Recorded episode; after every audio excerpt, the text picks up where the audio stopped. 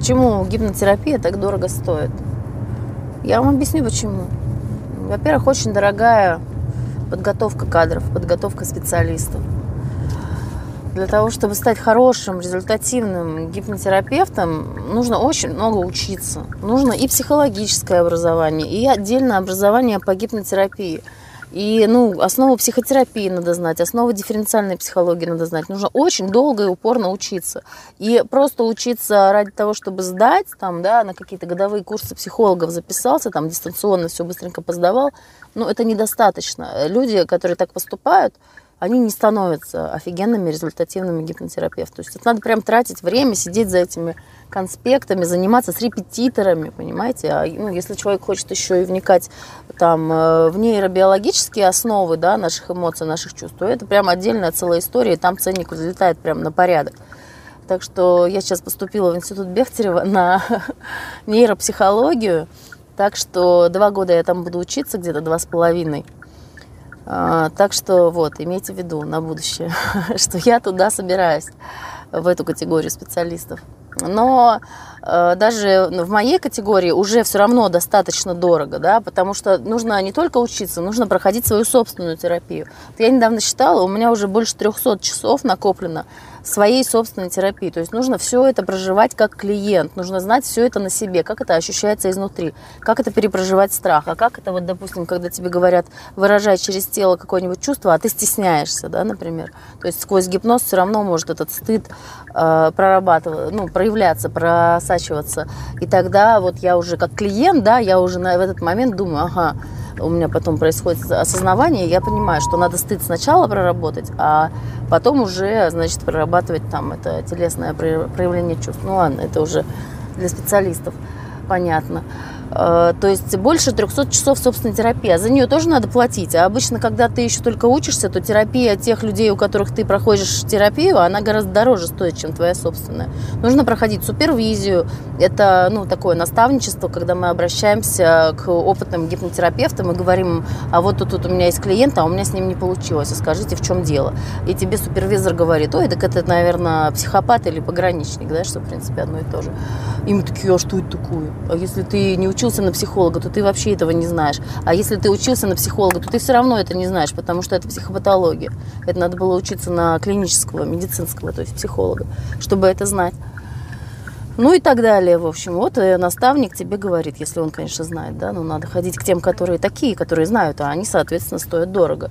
То есть за собственную терапию ты платишь, за свою супервизию ты платишь, за новое обучение, потому что оставить на месте нельзя, потому что в нашей области стремительно развивается, постоянно исследуется мозг. Это сейчас одна из самых изучаемых областей, постоянно какие-то новые исследования. Все это нужно читать, порой на английском, да, кто знает английский, тому повезло, кто не знает, тому повезло меньше, должен ждать переводов. И э, читать, знакомиться только с тем, что есть э, в русском переводе. Значит, э, какие, ну, это, в общем, проблема специалистов, да, они там шерифа могут не волновать, то есть клиента, да, который пришел, и он говорит, а у меня нет таких денег, но почему я должен платить? Ну, с одной стороны, ты не должен платить, никто тебя не заставляет. С другой стороны, посмотрим на это все со стороны клиента. Вот сколько стоит, например, избавиться от авиафобии, да? Кто-то из наших э, великих гипнотизеров с каким-то футболистом нашей сборной работал, э, летал с ним там на самолете и, э, ну вот, проверял там, да, такая индивидуальная терапия. То есть человек футболист, да, он постоянно находится в этих перелетах, это основа его работы. Для него огромное количество сложностей связано с тем, чтобы не летать на самолетах, что он должен добираться поездом, там, автобусом, еще чем-то. Это фобия. Мы эту фобию можем проработать э, на гипнотерапии за 5 встреч, да, за 5 занятий. У человека этой фобии не будет. Да? Если ты футболист и у тебя очень много денег, то специалист может с тобой слетать на самолете и ну, там, быть с тобой рядом, там, подержать тебя за руку, погипнотизировать тебя непосредственно в кресле этого самолета. Но если ты обычный человек, а не футболист, вот сколько это стоит? Не избавиться от авиафобии. Или вот, допустим, была женщина, она боялась ос, панически боялась ос. К ней на свадьбе залетела под свадебное платье оса. Ну, представляете, какое это было? Ну, для любой женщины. Вообще, в принципе, наличие фобии в характере, оно, конечно, говорит о том, что есть какой-то, ну, какой-то невроз, как минимум, да, что-то такое есть. А, залетела оса к человеку, да, и она всю жизнь ненавидит и боится этих ос. И каждый раз, вот когда оса, у нее все приступ страха, а от нее не спрятаться, не скрыться, да, если от мыши можно на стул там запрыгнуть, вот э, проблема у человека. Сколько стоит избавиться от такой проблемы? Вот скажите мне, это что, стоит 10 рублей? Это что, стоит должно 100 рублей? Это должно стоить 1000 рублей? Или 5000 рублей? Или 10 тысяч рублей? Вот сколько это стоит, по-вашему? На всю жизнь. То есть человек всю жизнь мучится этой фигней. Хорошо, другой возьмем пример. Вот есть женщина, которая постоянно попадает в зависимые отношения. Да? Или мужчина точно так же. Мужчина говорит, от меня все женщины уходят, допустим, да. Вот что, меня все время бросают. Что со мной не так? Я прав был. Я ей объяснял, что я прав. Она все равно меня бросила. Ну, там разные, возможно, варианты, да, почему это происходит. Там, надо разбираться. Вот, э, или женщина говорит, все мужики козлы, я их всех бросаю, от них от всех ухожу. Или там, они меня не уважают, да, там. Ну, то есть можно вникать в эту ситуацию и задаваться вопросом, а чего они тебя там не уважают? Может, ты сама не можешь себя поставить? Может, ты им говоришь, что со мной можно так обращаться? Ну, или что-нибудь еще.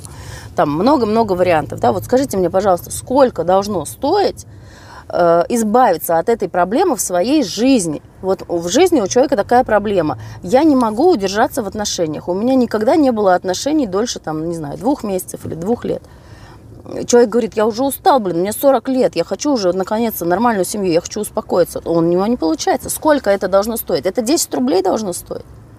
Это, э, ну, сколько это? 50 тысяч должно стоить? Вот если это обычно там средняя зарплата в Москве, я знаю, 120 тысяч рублей. Это что, должно стоить среднюю зарплату? Вот представьте, какая средняя зарплата в вашем городе, да, где-то 40 тысяч, там где-то 60. А вот представьте себе, сколько это должно стоить одну среднюю зарплату, что ли? Нет, не должно это одну среднюю зарплату стоить. Это должно дорого стоить.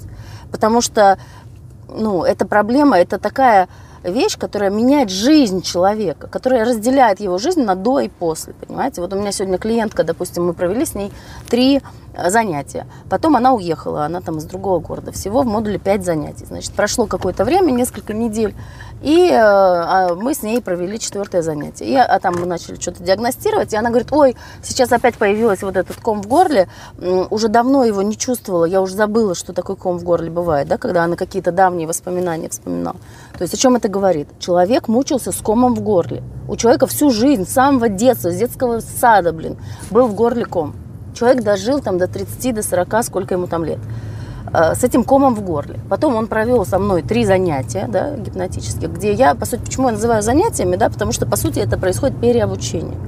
Ну, под моим руководством я помогаю человеку переобучиться самостоятельно, да, и поменять ту жизненную программу, эмоциональную стратегию, которая у него есть сейчас, на ту новую, желаемую для него, да, которая для него будет теперь полезной, а не вредной. После всех многократных проверок, на экологичность, э, по принципу «не навреди» и так далее. То есть она за три занятия переобучилась э, жить и чувствовать, и ощущать события своей жизни таким образом, что у нее это чувство кома в горле полностью исчезло. И она о нем вспомнила только на четвертом занятии, которое состоялось там через месяц после третьего. Вот скажите мне, сколько это должно стоить? Вот жил человек всю жизнь с этим комом в горле. Это что, должно строить один мрот? Это должно стоить, вы думаете, ну вот сколько, сколько это должно стоить? Я считаю, что это должно стоить очень дорого. То есть у меня тоже в жизни есть такие проблемы. То есть я вообще свою жизнь перекроила очень сильно по сравнению с тем, с чего я начинала. Там, у меня нет цели сейчас устраивать какой-то там камин да, но у меня было и детство очень интересное, у меня юность была очень интересная, и молодость у меня была очень интересная, да и сейчас у меня, в общем, всегда у меня жизнь была очень интересная. Но я сейчас больше говорю про травматизацию, что ее было очень много. И я в себе вот таких вот жизнеобразующих вот этих вот э, основных вот этих камней фундамента, на которых все стоит, я поменяла очень много. Ну, так поэтому я и выбрала эту профессию.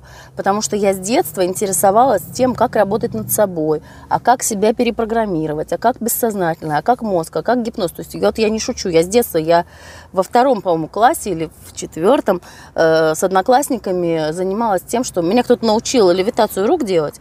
И я с одноклассницами и с одноклассниками там, прикалывалась. Твои руки легкие, твои руки становятся легче, ты не чувствуешь своих рук, руки поднимаются. То есть э, основной прикол был в том, чтобы не говорить слово «поднимаются», а просто через метафору легкости добиться левитации рук. Я вообще не знала, что это гипноз. Мне, то, что это гипноз, я узнала, когда училась у Макулова. Я узнала, я такая, о, так я умею гипнотизировать, оказывается. Вот, то есть э, есть люди, которые выбирают это смыслом своей жизни, но большинству людей не надо перекраивать себя полностью, да, как у нас один гипнотизер тут говорит, я вам за пять занятий сделаю новую личность. Э, я к нему хотела обратиться. Я говорю, слушай, чувак, да мне не нужна новую личность. Мне нравится моя личность, я не хочу новую. Мне только вот здесь надо чуть-чуть подправить, и вот тут чуть-чуть подправить. То есть большинство людей, они живут так. Меня все устраивает в моей жизни, но я не могу создать нормальную семью. Ну, конечно, там, если есть вот в этом примере с семьей, там нужно э, от 15 занятий в случае эмоциональной зависимости, нужно, конечно, больше времени. Да? Если это фобия, за 5 занятий мы ее снимаем. Или вот недавно мужчина обратился, он работает там э, с иностранцами по, э, по роду своей деятельности, и говорит, у меня языковой барьер. Переписываться могу, а при встрече начинаю теряться, беме не могу сказать, там начинаю запинаться. Хотя язык знаю хорошо, большой словарный запас, всю жизнь там, э, всю школу его учил, с репетитором учил, все знаю. Э, ну вот языковой барьер, мужчина уже взрослый. Вот сколько это стоит избавиться навсегда от языкового барьера за 5 занятий? Вот скажите мне, сколько это должно стоить? Это не должно стоить 10 рублей, ну правда. Это дорого должно стоить. Это ну, некая элитная такая услуга, которая не для всех. Многим людям это не надо. Они живут языковым барьером, и у них все хорошо. Они не могут построить отношения, так они говорят, э, все просто бабы дуры, там шлюхи и, и все. И солнце этот самый фонарь. И, и все как бы. И, и им не надо, им не нужна никакой гипнотерапии. У них нормально все. Внешне обвиняющая форма реагирования это просто спасение для таких людей. Ну и что? Пускай дальше живут. Не надо им. Им и платить столько не надо. Они скажут, что что, сдурели, что ли? Ну, потому что им это не надо. Зачем? Если мне сейчас предложат что-нибудь, что мне не надо, там, не знаю, э, приставку, там, как это называется, для компьютерных игр, ну, и скажут, там, а дай нам за это, там, не знаю, 100 тысяч. Или сколько она там стоит. Я скажу, мне не надо, ребят, тем более деньги за это платить. Ну, не мое. Я другими вещами интересуюсь. Это не для всех. И это, понимаете, вот люди живут с фобиями, они мучаются. И они, ну, кто-то будет говорить, что им нравится мучиться. Нет, вообще мало таких, которым нравится. Такие есть, это называется мазохизм. Они есть, но это далеко не все. Кто, кому нравится страдать. Знаете, некоторые у нас есть такие граждане, которые эпатажно заявляют, что людям нравится страдать и сидеть в говне. Такие есть, но их меньше. В основном людям это не нравится абсолютно. Но, и с другой стороны, они не понимают, что можно сделать, чтобы это изменить. А большинство людей не хотят ничего менять. Но есть такие люди, которые хотят менять. И для них как раз есть эта услуга.